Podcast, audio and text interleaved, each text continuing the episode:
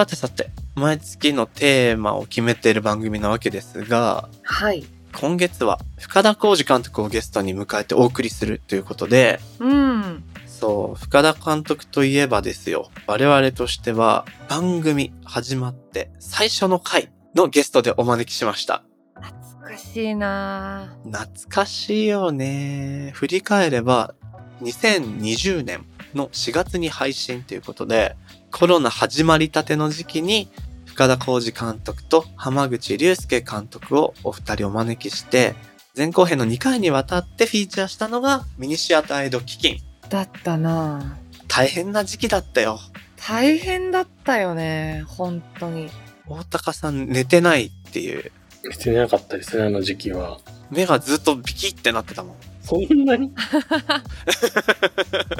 それ怖いっすね。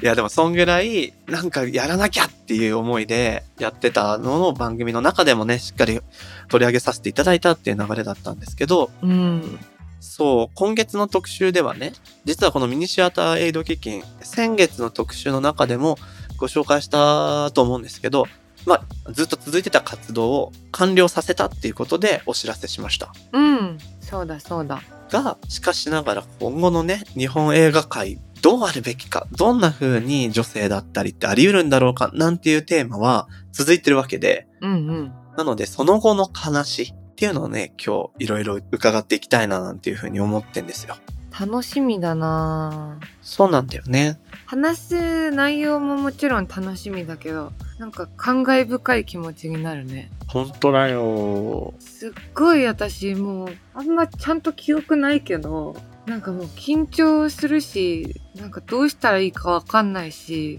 ずっと水飲み続けてた記憶だな。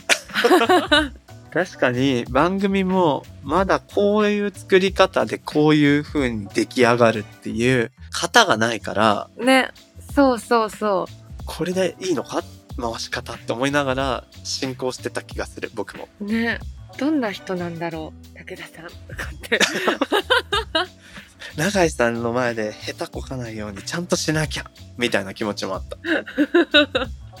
ねお互いねちょっとまだ緊張しながら。し、何よりやっぱこの時期にこのテーマもだし、本当にコロナがどんなものかどうなっていくのか何もわかんないから、ねそうだよね。生活してるだけで緊張感のあった時期じゃない？うん確かにそうだったなそういう中で、この時代の中で何ができるかっていうお二人のお話聞いたのはすごい元気がもらえた記憶があります。うんそうだね確かにですので、まあそんな時期を思い出しながら、今月の特集は題して、ミニシアターエイド基金、その次へとしてお送りしたいと思ってます。この3年振りながら新しい映画界の動き、ぜひ皆さんで考えていきましょう。今月も最後まで聞いてください。この番組のハッシュタグは、シャープもし黒、ひらがなでもし黒です。アップルポッドキャストの番組ページにもコメントを書き込めます。皆さんのご意見、ご感想お待ちしています。そして、Spotify の番組プレイリストのフォローと、もしもし文化センターへのご参加、こちらもお待ちしております。あなたももしもシーズになってねではでは、始めていきましょう。武田俊と、長い短がお送りするモーションキャラメルロシック今月はゲストに深田浩二監督をお招きしてお送りしていきます。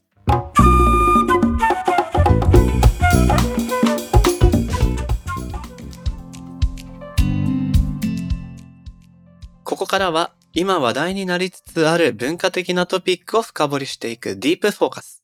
今回お招きしたゲストは約3年ぶりのご出演になります。映画監督の深田浩二さんです。よろしくお願いします。はい、よろしくお願いします。お願いします。ご無沙汰しております。はい、ご無沙汰してます。まず、リスナーの皆さんに向けて僕の方から深田監督のプロフィール簡単に紹介させてください。えー深田浩二監督、1980年生まれ。99年に映画美学校に入学された後、2006年にザクロ屋敷バルザック、人間喜劇よりを発表。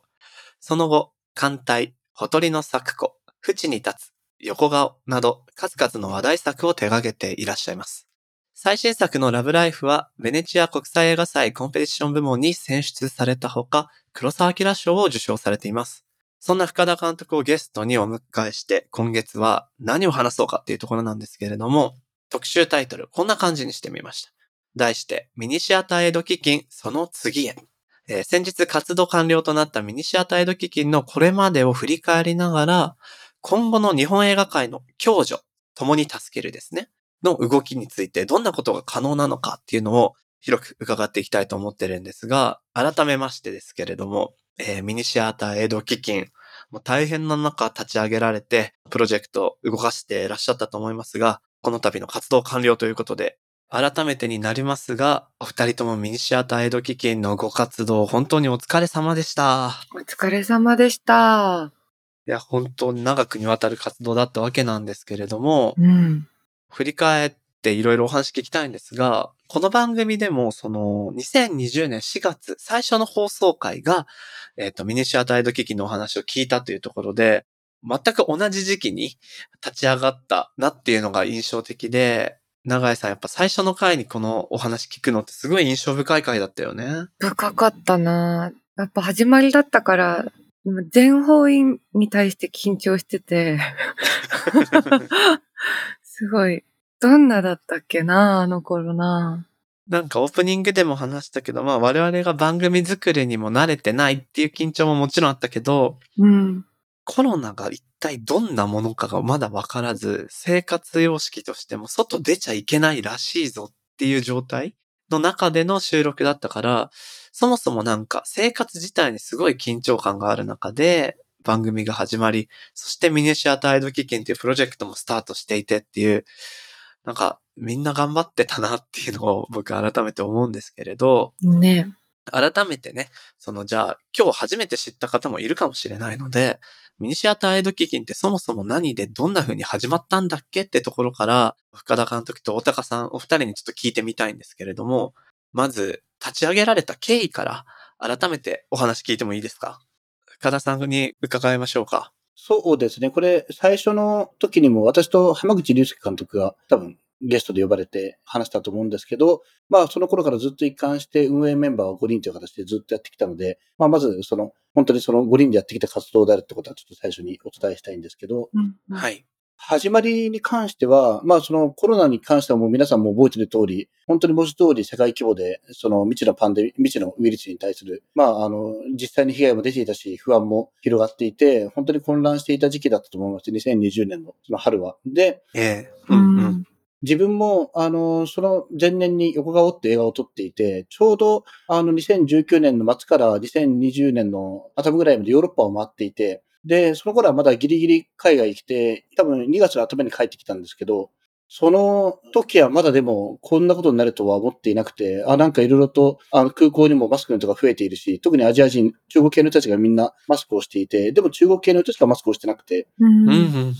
こう、なんかいろいろと物々しくなってきたなと思っていたら、あっという間に日本でも広がっていったっていう感じで、で、やっぱりその、当時は、その、当然、ウイルスのことなんで、映画業界に限らず、全業種がもう大変だっていうことになっていく中で、やっぱりその、報道が出たんですよね。特に、やっぱり象徴的だったのが、シナマスコーレの坪井さんがインタビューを受けられて、その、いわばインタビュー記事というのが、ジャーナリストの方の手によって出てきて、で、そこで、やっぱり本当に大変だということが感じ始めてきた。で、やっぱり SNS で坪井さんに限らず発信される映画館関係者の方もどんどん増えてきて、やっぱり緊急事態宣言も出て、お客さんが来ないっていう。で、うんうん。まあ当然街からも人が消えていったような状況なので、当然お客さんも減ってるっていうのはまあ明らかにわかるんですけど、で、このままだともう数ヶ月で本当に潰れてしまうかもしれないっていうような危機感が広がっていったのが、4月、4月でしたっけ？大沢さん。あれは3月ぐらいだった気がしますね。3月か。で3月から多分4月にかけてなんですけど、そこで、まあ、まずちょっと自分の流れで言うと、これ何か方法はないだろうかって、まあ政府の支援とかその当時全くどう出るかということももう分からなかった時期ですし、う。うんん。しかも出たとしてもまだだいぶ先だろうっていう、出た時点でもう潰れていたらどうしようもないので、で、そうなると、まあ一番シンプルに、その迅速に、まあスピーディーに支援をできるとしたら、やっぱりクラウドファンディングなんじゃないかなと考えて、で、まあ、あの自分の作品で以前からモーションギャラリーには、さんね、お世話になっていたので、じゃあとりあえず大塚さんに電話してみて、そんなふわっとミニシアター全般に対する支援を集めるクラウドファンディングなんて可能なんだろうかということを聞いてみたくて、で、電話をしてみたら、大高さんから実は本当にその直前に浜口さんからもう同じ連絡があって、ほぼ同じ構想が、なんか話したところだということを聞いて、でもそれで翌日には一回ズームで話そうっていうことで、あの、集まったという感じだったと思いますが、大高さんどうでしょう？そうですね。その通りですね。で、ちょうどその、僕の観点から言うと、ちょうどその2月にフェリーかなんかがあって、はいはあで、いろいろ厳しいなっていう時に3月からその、うちの手数料ゼロでやりますみたいな、その、うんまあコロナ対策支援プログラムみたいのを、まあきっと、まあ特に文化行政とかが遅そうだから、うんい。ううんんうんうんうん。いろんな活動をタダで支えますみたいな、ちょうどやり始めたタイミングで、ミニシアターが個別で立ち上がってた感じだったんですね、そのクラウドファンディングプロジェクト。ううん、そうでしたね。はい。それがお金集まってるけど、これこのまま個別に増えることって果たしていいんだろうか？みたいなちょうど疑問があった時に、うん。ちょうど1時間、ほんと1時間ぐらいの差で同じ話が浜口さんと深田さんから来て、すごいタイミングですね。これは神がかってるぞというところで、なんか自分の課題感ともちょうど相まってこれやろうっていう話になって3人で集まったら、そもそもミニシアターってなんだっけってところから会議が始まったのをすごい覚えてますね。そうかは。確かに。そうでしたね。あの、多分、一致していたのはとスピードが大事だっていうことで、スピーディーに始めないと乱立してもしょうがないしみたいなのがあったんだけど、でも、とはいえ、始めるまでにいろいろとクリアしなくちゃいけない課題がいろいろあって、そのうちの一つがミニシアターって何なのっていうところでしたよね、そもそも。その、最初3人でお話しされた段階で、今回の、えっと、女性対象はミニシアターっていうことにしようっていう見解は最初の段階で一致してたんですか？そうですね。まあ、あの、深田さんからいただいた話も、浜口さんがいただいた話も、前提としてミニシアターっていうのがあって、まあ、シネコンはちゃんと、ちゃんとなんていうんですか、儲かってるというか、まあ、ちょっとやっぱ方向性がミニシアターとシネコンでは違うので、そうですよね。で、やっぱりミニシアターが一番、あの、支えなきゃいけない文化的な意味で、し、お金的には厳しいのでミニシアターだよねっていう見解はあったんですけど、なんか、なんとなくみんなミニシアターって言ったら大体、まあ同じことは思いつくんだけど、そもそも定義があるわけじゃないから、う んはいはい。うん確かに。これがミニシアターで、これがミニシアターじゃないって誰が決めるんみたいなところから始まりましたね。うんうん。ちなみにどう線引きを、線引きとか定義づけをその時はされたんでしたっけ？みんな知恵を出し合ったって感じなんですけど、お互いがこれミニシアターだよねって当然共通認識として持ってるミニシアターっていうのは、まあ自分も浜口さんも映画監督だったし、その映画のプロデューサーと大高さんとか集まってるんで映画関係者があるんですけど、でもまずはそのコミュニティシネマセンターに例えば登録している、登録っていうのかな？参加している、そのミニシアターのネットワークからまず当たる。でもそこにもやっぱり参加してないところもある。うんうん。うん。やっぱり例えばウィキペディアのミニシアターってこの組見ていても、そこには混乱があって、そこだとなんかやっぱり80年代、ちょっと今どういう表記になってるのかわかんないけど、その当時見てみると、例えば80年代のミニシアターブームみたいなものが紹介されながら、でもそこに書かれてるミニシアター明らかにもう50年前とか100年前からあるような映画館までそこに組まれていて、うん。じゃあミニシアターって何なんだよっていうような感じになっていて、そんな混乱もあったりとか、じゃあ成人映画館はどうするんだっていうようなこととか、うん。うん。うん。うん。そうなんですよね。で、昔東方系だったけど、今はその、そこから離れて単価になってるとか、いろんな結構バリエーションがあって、そこをどうやってフォローしていくかっていうようなところとか、あるいは、あとその、向こうがいらないって言ってるのに、押しすぎるわけにもいかないから、その、立ち上げると同時に、この情報を周知して手を挙げてもらわないといけないっていう。うん。うん。うん。はいはいはい。このミニシアタールッキーに参加すると、いわばそういったもう複数の課題が一気にポンポンポンって出てきた感じだったかなと覚えてます。なるほどなるほど。何よりもスピーディーにっていうところが一番重要でもあったので、なんでしょうね。毎日新しい課題が出たら、都度潰していくような、そういう立ち上げ時期だったんですかね。そうでしたね。あと、同時にクラウドファンディングの特典とかそういったものも作っていかなくちゃいけないので、そこはかなり、その、大高さんのサポートも受けながらという感じで進めていきました。画像も作ったりとかいろいろありましたもんね。あ、そうでしたね。はい。うん。すごい速さだったもんな。そうだよね。本当立ち上がりからプロジェクトスタート、そしてそれが知られてくまでのプロセスが本当に短かったっていう印象で、周知していくことも重要じゃないですか。そのあたりもなかなか難しい部分ってあったりしたんですか？それとも思ったよりも早く広がったなっていう印象でしたか？周知は早かったですよね。多分その、まあアンケート取ってうんぬんっていう業界内とかミニシアター関係者の人たちにっていうのがありましたけど、そのプロジェクト自体始まった時に、まあいろいろなね、タイミングが重なって、ドミューンの番組に出れるというか取り上げてもらえるってことになって、それで斎藤匠さんとか渡辺真紀子さんとかそうだそうだ。ん。出ていただいたことでかなり一気に広がった感じはありましたよね、あの時。そうですね。あともう一つの要件があるとすると、やっぱり同時多発的にミリシア大特勤のこのメンバーだけじゃなくて、いろいろとその、いや、このまま大変なんじゃないか、やばいんじゃないか、ミニシアターっていうのは機運が高まっていて、そのタイミングとしては、えっ、と、実はそのミニシア大特勤と同時並行で、セーブ・ザ・シネマの運動も始まっていたんですよね。うーん。はい、はい。えっ、と、まあ、自分もちょこっと参加していたけど、まあ、諏訪信弘さんとか、西原さんとかそういった人が中心で参加していた、そのミニシアタイド基金の、あ、前夜、セーブ・ザ・シネマが、えっ、と、動いていて、で、そこと連帯していたので、セーブ・ザ・シネマの方でもそういった署名活動をやっていて、その署名がまずすごい数になっていたんですよね。うーん。はい、はい、はい。そこの流れの中でミニシアタイド基金っていうのも始まっていったので、まあもしかしたら初期の段階だとその区別がついてない人も結構いたんじゃないかなと思うんですけど、ミニシアタイ基金とそのセーブ・ザ・シネマと、まあそういった結構同時多発的に、そのちょっと映画業界大変だぞっていうような多分機運が盛り上がっていて、でおそらく日本の映画の歴史というか、もしかしたら文化芸術歴史の全般かもしれないんですけど、こんなにある種市民運動的に声が高まったことも今までなかったんじゃないかなと思うので、本当にちょっと特殊な時期だったなと思います。あれですよね。セーブ・ザ・シネマ、国に対して助成金とか補助とかをしっかりしろっていう活動ですよね。はい、はい。そうですね。で、ミニシアタイド基金はとにかくクラウドファンディングを集める、寄付金を集めるという、あ、寄付というのはちょっと違うんだと思うんですけど、クラウドファンディング的には。そうですね。だから我々がたまたま時期が重なり連動することになったとはいえ、なんかでっかい絵図としては我々民主社体基金がとりあえず目先の数ヶ月の潰れないためのお金を集めてエイドして、うん、ううんん。で、その間にこう、セルダシェーマの方で国に働きかけて、えーもうちょっと高級的な女性とかが降りていくっていうことで、まあ何年になるかわかんないコロナからミニシアターを支えようみたいな、そういう一応図でしたよね。ビッグピクチャーというかね。そうですね。そういう意味では結構綺麗にちょうど住み分けができていた感じでしたね。あら、ミニシアターエイド基金で行ったのは、あくまで当座の運営資金をみんなで集めて分配しようぜっていう試みなわけですよね。そうですね。なんかあの、お話聞いてて思い出したのが、当時緊急事態宣言も出て、あるいは不要不急の外出はお控えくださいという言葉がすごく出歩いていて、いや、でもその映画館を開けるっていうのは、何もね、あの、生活もかかっている仕事なわけですから、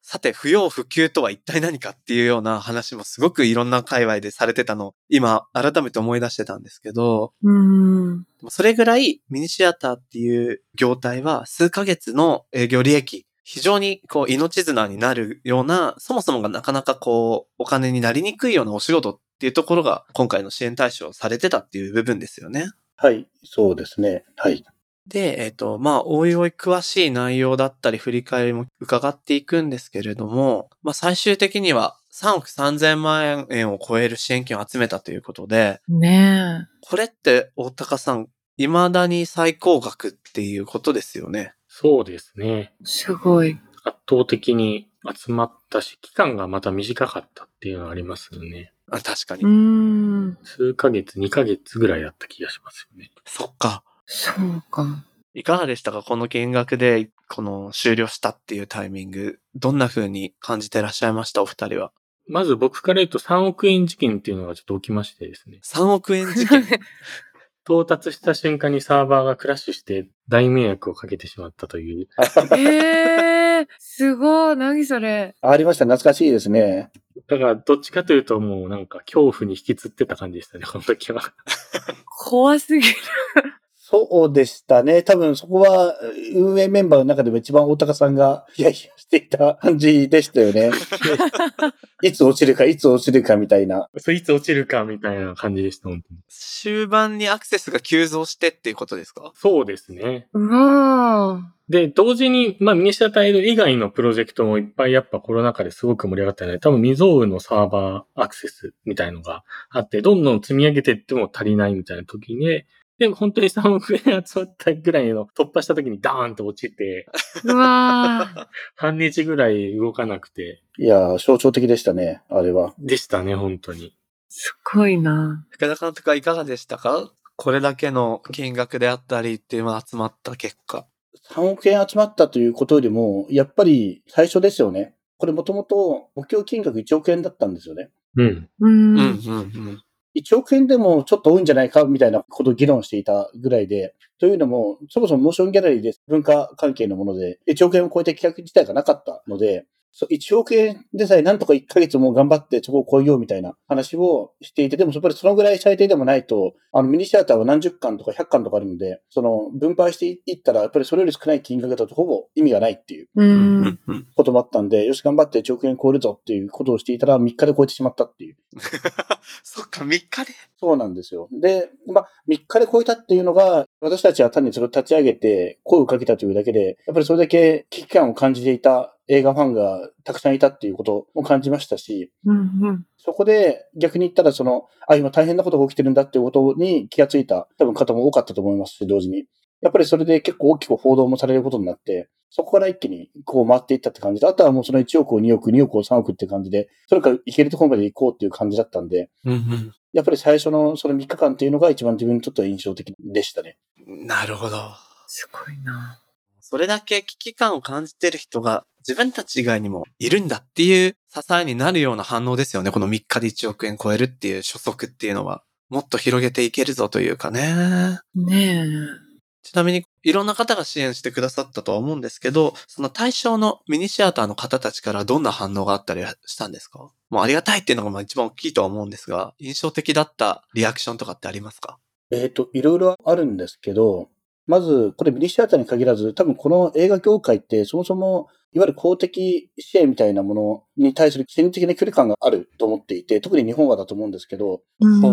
歴史的にもちろんその文化庁とか経産庁の助成金は少ないながらあるんですけど、ただやっぱり業界にちょっと話してると、これまでも、そのコロナの前にも、そんなその国の金をもらって映画なんか作れるかみたいな、その感覚を持ってる方っていうのはすごく多くて。で、特にやっぱり上の世代の人ほど、それは反骨精神的なことなんですか？反骨精神もあると思いますし、やっぱりどっかで自分たちの仕事というのは、そんな国から支援、そのみんなから助けてもらってやるようなものじゃないよっていう、ちょっとそういった、なんだろう、こう、なんだろう、卑下っていうのかな。ううんうんうんん。うん。自分の仕事の価値を、やっぱりそんな低く見積もってしまうっていうような点とか、まあ、それはもしかしたら美徳なのかもしれないんですけど、そういった傾向がやっぱりあって、なので、やっぱりそこ、最初、その、こうやってミニシアター時にやりますって言っても、じゃあみんながみんなすぐに手を挙げたかっていうと、やっぱりみんな迷いながらっていうような感じがあったんだけど、うん。でも徐々に徐々に、でも本当に潰れてしまうっていうような危機感だったりとか、あと、やっぱり大きかったのが、その1億円一気に集まってきて、映画ファンのその声が集まってきて、やっぱりそのスピード感と、そのミニシアターに対するいろんな思い出みたいな声も集まってきてきた中で、やっぱり自分たちの仕事の価値みたいな、その映画館に限らず、これは多分映画監督とか、あらゆる人が多分そこに対していろんな勇気みたいなものをもらったと思うんですけど、その自分たちがコツコツやってきた、そんなに大したことじゃないけど、でもやりたいからやるんだってやってきた映画っていうのが、これだけ社会にとって必要としてる人がいたんだっていうことが多分可視化されていったっていう。う。だから、これ100巻、一応その100団体で100数巻の映画館がありますけど、これ始まった時では多分60巻か70巻ぐらいでしたよね、確か。そうでしたね。そこから徐々に増えていったって感じなんですね。はいはいはい。だからそこがみんなが自分自身の仕事に自信を持っていくっていう、不要不急って言われてしまったことによって、なんだろう、シンプルに誇りが傷ついた人も結構いると思うんですよね。うん。やっぱりお正月でさえ映写機を止めてなかったような映画館が映写機を止めて、やっぱりなんかそのコロナの時に、とんかつ屋さんが休業して自殺をしてしまったっていうようなことがありましたけど、やっぱりそれだけ仕事、自分自身の仕事を止めなくちゃいけない。で、不要不急だって言われてしまうっていうことって、特に仕事を生きがいにしたり、その仕事こそが人生だと思って生きてきた人たちにとっては本当に大きな精神的な危機だったんだろうなっていう。そうですよね。うん。そこが徐々に徐々にこうみんな意識を変わっていったというか、だんだんとそのコロナ危機に対して乗り越えていこうっていうような意識に変わっていった人も映画館もあんのかなということを感じます。なるほどな確かに、その勢いで自分たちの仕事を肯定してくれるようなコメントを見たからこそ手を挙げやすくなったっていうのもありますもんね。後から参加されたような映画館っていうのはきっとそういう心の動き方ですよね。はい。あと、余談で、武士は食わねえと高用事的な多分ところもあって、なんか東京の某映画館の方は、監視の方は、やっぱり自分よりも大変な映画館は自分たちの映画館よりも、その地方とかで大変な映画館はもっとあるだろうから、自分はそのミニシアター基金の参加しなくて、その支援金はいらないから、応援はするし、賛同はするから、そのお金は他のところに回してくれっていうことを言って、え、いいんですかって、いいんですよ、全然参加してくださいよ。いや、大丈夫だからって言った、その翌日にたまたま従業員の方と話す機会があって、え、そんなこと言ったんですか？試合にって。こんなに大変なのにって、もう話してきますってって言って、で、その翌日に、やっぱり参加しますっていうねああ、説得されたんだなっていう。よかった。現場の方がちゃんとこう感じてたんですね、危機を。っていうこともあったんで、やっぱりみんなそういう映画、そもそもミニシアター、コロナになって急に大変になったわけじゃなくて、もともとみんなギリギリのところでやっていたところが多かったんで、うん。うん。だから今回ももうなんとか頑張るよっていう、なんとかその支援をもらわずに、精神論で頑張るみたいなところ、なんとか頑張るつもりでいたっていうようなところも結構多かったんじゃないかなっていうふうに思います。うんううん、うん、うん。なるほど。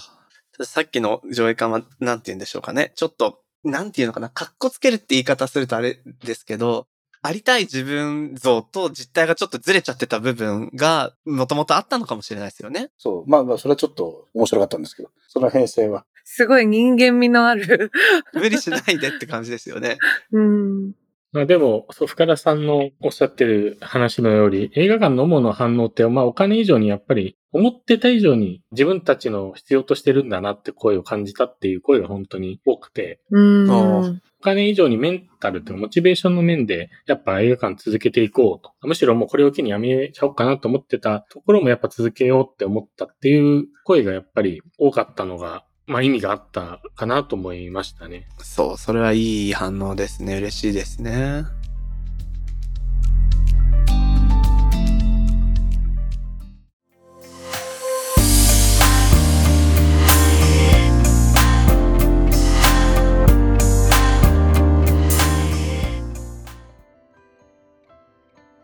ここからは、モーションギャラリーで現在挑戦中のプロジェクトの中から、特に注目してほしいものを紹介するホットプロジェクト。大高さん、今日はどんなものがありますか？はい、今回はグラフィティアーティストのバンクシーのドキュメンタリー映画のプロジェクトを紹介したいと思うんですけど、お二人はやっぱりこうバンクシーって言われた時の絵は何かしら見たこと多分あります思いつきますよね。やっぱさすがにあるなさすがにある。僕はあれですね。一番最初に出たのは、手榴弾の代わりに花束持ってるやつね。ああ。でも、どれですかって言われると 思い出せないかも。なんだっけ？なんかごめんなさい。いや、でもそれぐらい、なんて言うんだろう。僕らも当然としても多分、親世代とかも知ってるぐらいのもうアーティストになってる感じがしますね。体感的には。あの一番多分永井さんを言われたら思い出す系のやつで言うとニュースによくなったのネズミの絵とか東京あったじゃないですか。東京にネズミの絵があってこれパンクシーだっつってあ、都知事がなんか切り取ってあれ、そうそうそうなんか飾り始めたやばいコントみたいな話だった。あれのこと、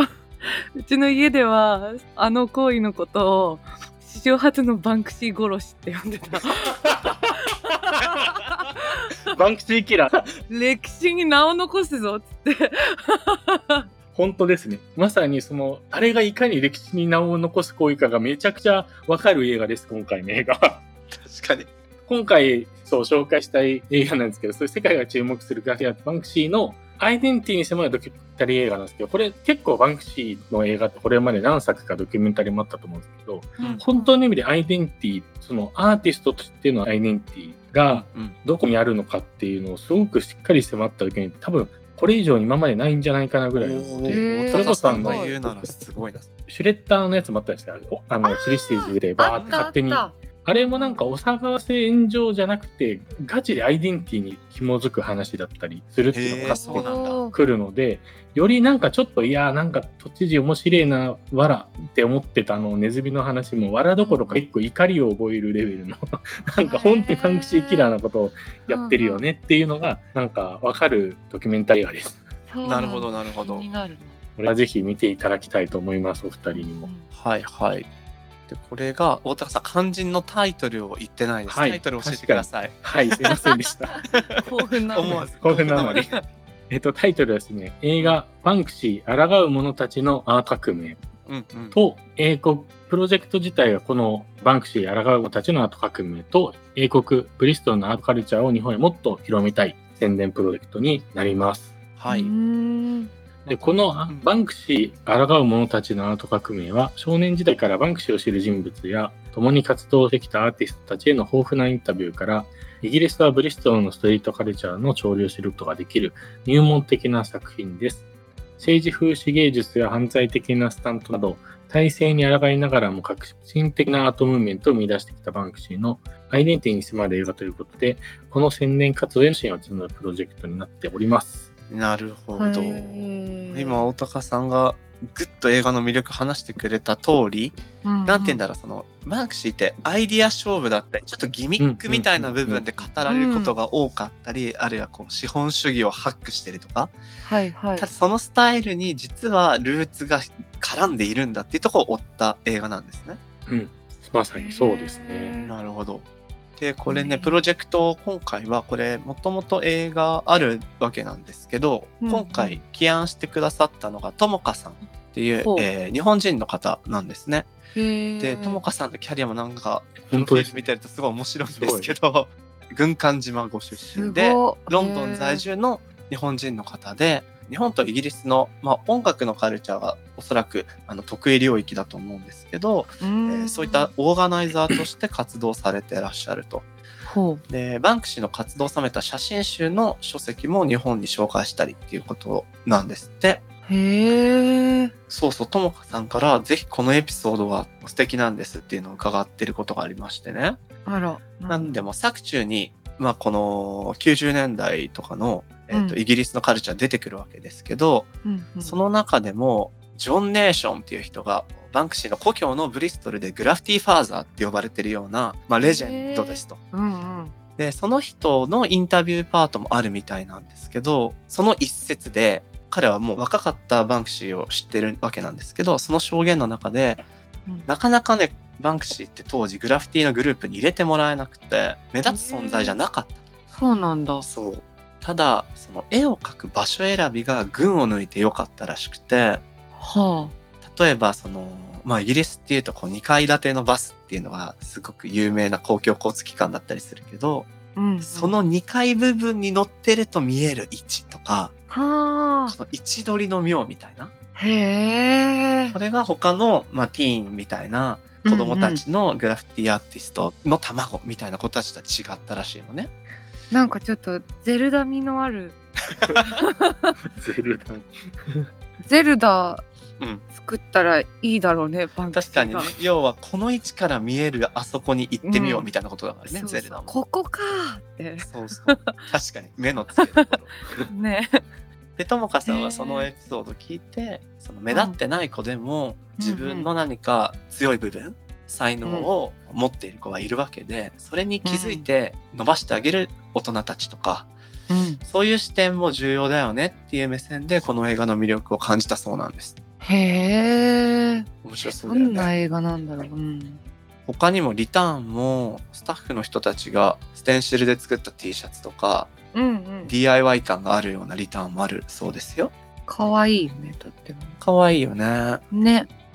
ここでアート808のエージェントで、ともか LTD ファウンダーのともかさんからリスナーの皆さんに向けてメッセージが届いているのでご紹介します。地方の皆様にも見ていただきたい。たくさんの方に見ていただきたい。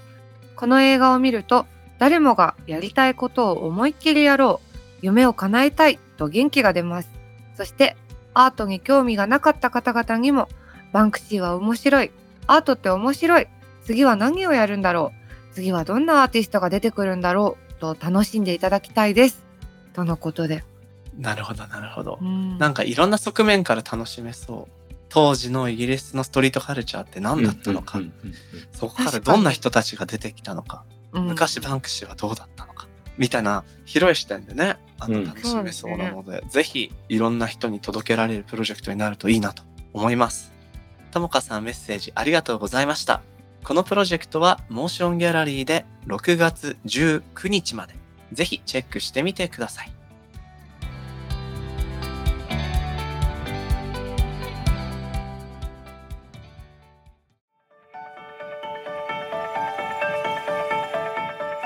モーションギャラリークロッシングエンディングのお時間となりました。はーい。1話目が終わりましたけど、どうだった？なんか本当話を聞きながら、あの、何が起きてるんだっていう時期のことを思い出して、確かに。だったなでも本当にね、すごい速度だったからさ、なんか、ゲストに来てもらったり、大高さんからこうちょくちょく様子を聞いたりしてたものの、うんうん。なんか何が起きてるのかわかんないくらいの速さだったじゃん。なんか、刻一刻と変わってる感はすごい伝わってきてたって感じだったよね。そうそう。で、すごいことが起きてる感じがするなぁ、みたいな。だから改めて聞いて、本当にね、なんかまあ、ものすごい美談にするのも違うけど、なんかいい出来事だったなぁってしみじみてしまいました。そうだね。しかもなんか、それと並行するように、この番組も始まっていったわけだから、うん。ああいう状況の中で新しいアクションを取ってる人たちのシナジーみたいなものを感じたような、うんそんな記憶を僕は思い出しました。うん。ね。でした。さてさて、大高さん。最近のモーションギャラリーあるいは下北駅前シネマ K2 の様子を聞いてみたいんですけど、どうです？最近は？そうですね。そう、この時ミニシアターでやってた自分がミニシアターやってるとは、という気持ちには改めてなりましたね。確かに。そうだよね。でも、下北はやっぱ若い方が多いからか、順調にお客さん来場していただいてて、嬉しいなというところですね。で、最近どうだろうな。結構その K2 で封切りの作品も増えてきて、うん。そういう流れも嬉しいなというところ、多分この時期ぐらいに、ちょうどあの、ここでも以前紹介したショートフィルムビオトープで短編をどんどんやっていきましょうみたいな。はいはいはいはい。いいネーミングなんて盛り上がった例の取り組み。そう、ショートフィルムビオトープという名前でやってるんですけど、第2弾の上映が行われているはずということで、うん。ぜひ、下北にお越しいただけたら嬉しいなと思っております。ですね。なんか最近やっぱり K2 のエリアの線路街ももちろんですけど、その他にもいろいろいい変わり方をしているお店とかエリアが下北沢目立ってる印象があるので、ちょっと最近下北行ってないよなんて人も出かけるにはいいタイミングかもしれません。ぜひお願いします。はい。この番組のハッシュタグは、シャープもし黒。ひらがなでもし黒です。そして、アップルポッドキャストのコメントでもご意見ご感想お待ちしています。また番組のオンラインコミュニティもしもし文化センターでは会員限定 SNS にて通称もしもしーズと呼ばれるリスナー会員の皆様と番組クルーで番組の感想、気になるトピックについてシェアしています。武田さんと永井さんによるスピンオフトークを配信しているほか、もしもしーズ限定グッズの会員証とステッカー、さらに毎月のミートアップなど、ここだけで楽しめるコンテンツが盛りだくさんです。もしもし文化センターへは番組概要欄に貼ってある URL からアクセスできます。皆さんの参加お待ちしております。さて、次回も引き続きゲストに映画監督の深田浩二さんをお迎えして特集ミニシアターエイド基金その次へをお送りします。それでは今回のモーションギャラリークロッシングはここまで。お相手は武田俊と長井美智香でした。また次回お会いしましょう。バイバーイ。バイバーイ。